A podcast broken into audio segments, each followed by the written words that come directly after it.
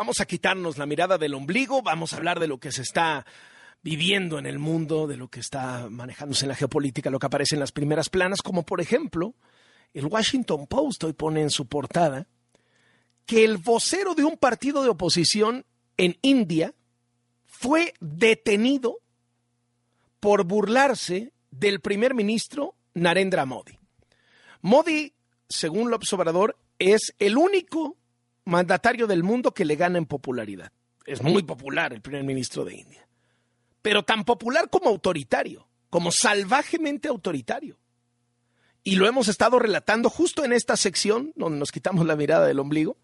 Y ahora manda a detener a un vocero de la oposición solo porque hace burla de él. Este es el ídolo de López Obrador que López Obrador propuso como mediador entre Rusia y Ucrania. Y cada que hay algo que tiene que hacerse internacionalmente, siempre dice López Obrador, el Papa y Narendra Modi, el primer ministro de India. Ese es su ídolo, el que encarcela opositores. ¿Lo cual? Déjeme, me muevo a África porque este domingo hay elecciones en la democracia más robusta de África, que eso es como decir nada, ¿no? Porque la democracia más robusta de África constantemente ve episodios de violencia y de compra de votos masivamente que terminan incidiendo en las elecciones.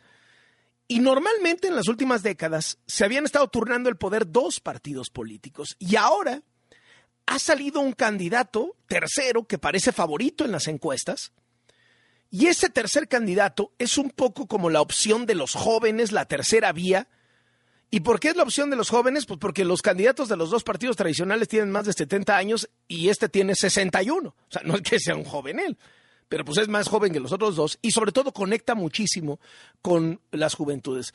El del partido oficial tiene como más fuerza en el sur, en el partido rival histórico, pues tiene más fuerza en el norte, pero este ha conectado sobre todo con una población joven que pues ya no quiere vivir en las situaciones de pobreza, etcétera, etcétera, después de que cayó la dictadura nigeriana, que por cierto, luego uno de los dictadores ganó las elecciones y se volvió mandatario, ¿no? Pero bueno, desde que cayó la dictadura, pues no han podido salir de las broncas económicas, no han podido, o sea, la democracia no les ha traído prosperidad a los nigerianos.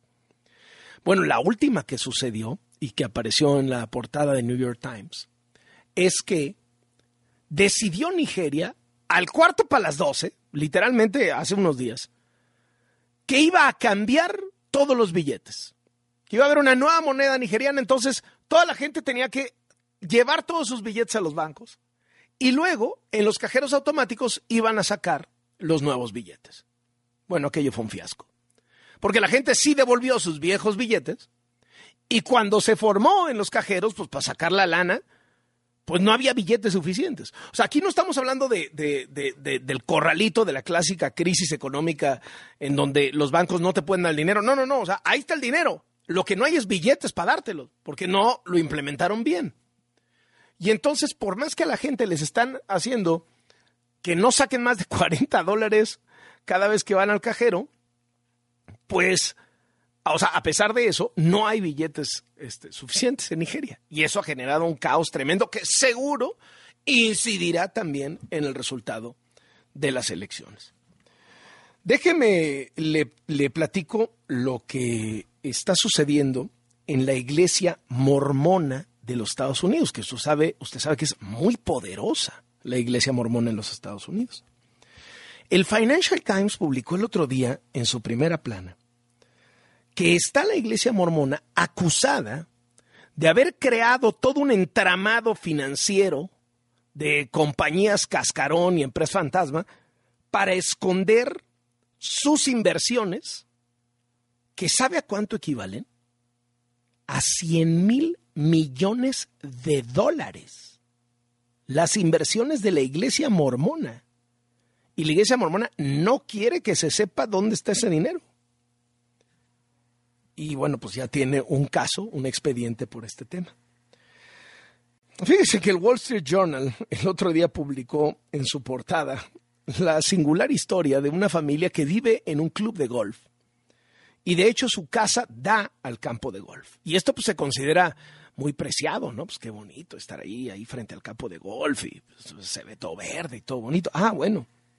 Salvo que resulta que su casa queda en medio de un campo que hace curva y que muchos ambiciosos golfistas quieren, en vez de hacer dos tiros, hacer un solo tiro pasando por encima de la casa y cayendo del otro lado del campo real.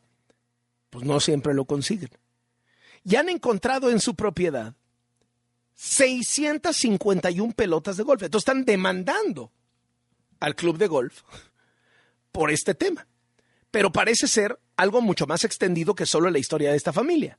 Es decir, los daños que se ocasionan por parte de los golfistas a las casas en derredor de los campos de golf. Déjeme voy a dos notas más eh, que son estremecedoras. En los, en los Angeles Times ha seguido la historia del asesinato el sábado pasado de un clérigo, de un un obispo súper querido en Los Ángeles. Todo el mundo habla bien de él, he leído muchísimas piezas, eulogías, etc. Es el obispo auxiliar David O'Connell. Adorado, lo quería muchísimo la gente en Los Ángeles. Y resulta que fue asesinado en su casa, aparentemente por el esposo de la trabajadora doméstica del obispo, un hombre que se llama Carlos Medina, que aparentemente también dice que el obispo le debía dinero.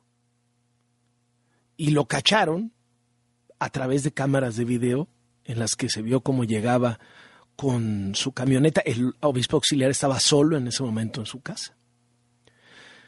Y bueno, la historia del Wall Street Journal sobre este músico, un músico también súper querido y súper respetado en Nuevo México, que era de hecho el director de la Filarmónica de Albuquerque, de Albuquerque un virtuoso del corno francés. Ya sabes, este que es como una, una trompeta enrollada como serpiente, ¿no? Si, se me permite. Yo creo que todos los especialistas ahorita están diciendo, ¿qué dice Loret? Bueno, pues es una manera de escribirlo, el corno francés, ¿no? Y entonces, eh, este era un virtuoso, ¿no? daba clases, talleres, inspiró a muchísimos niños de la localidad. Era uno de esos héroes locales. Pues muere y a la postre se descubre que el tipo era un violador serial.